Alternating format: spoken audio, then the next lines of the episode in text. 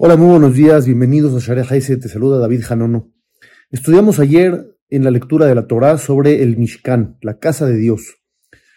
Beazul Migdash Beshahanti Betoham, dijo Hashem, hagan para mí un santuario y yo habitaré dentro de ellos, del pueblo de Israel, no solamente dentro de la casa, sino dentro de cada uno y uno de nosotros. Dios quiere posar su presencia con nosotros, pero así como el Mishkan, el santuario, tiene que ser un lugar sagrado y puro, también nuestro interior, para que Dios pose en él, debe de estar igual, sagrado y puro. Tenemos que trabajar sobre nosotros mismos para mejorar y pulir constantemente nuestra personalidad y lograr esa transformación positiva que Dios espera de nosotros.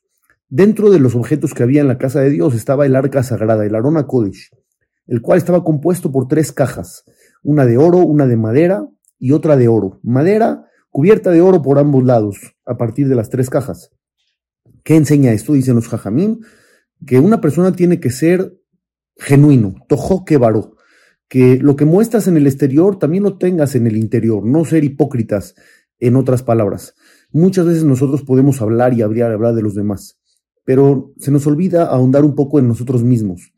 ¿Qué tal si estamos siendo hipócritas? Criticamos cosas que nosotros mismos hacemos o criticamos a personas que realmente no están tan lejos de nosotros mismos. Hemos hecho cosas iguales o tal vez hasta peores, pero nos damos el lujo de criticarlas. Eso es ser hipócrita. En el Ashonara se da mucho esto, cuando hablamos de otros, cuando criticamos, cuando chismeamos.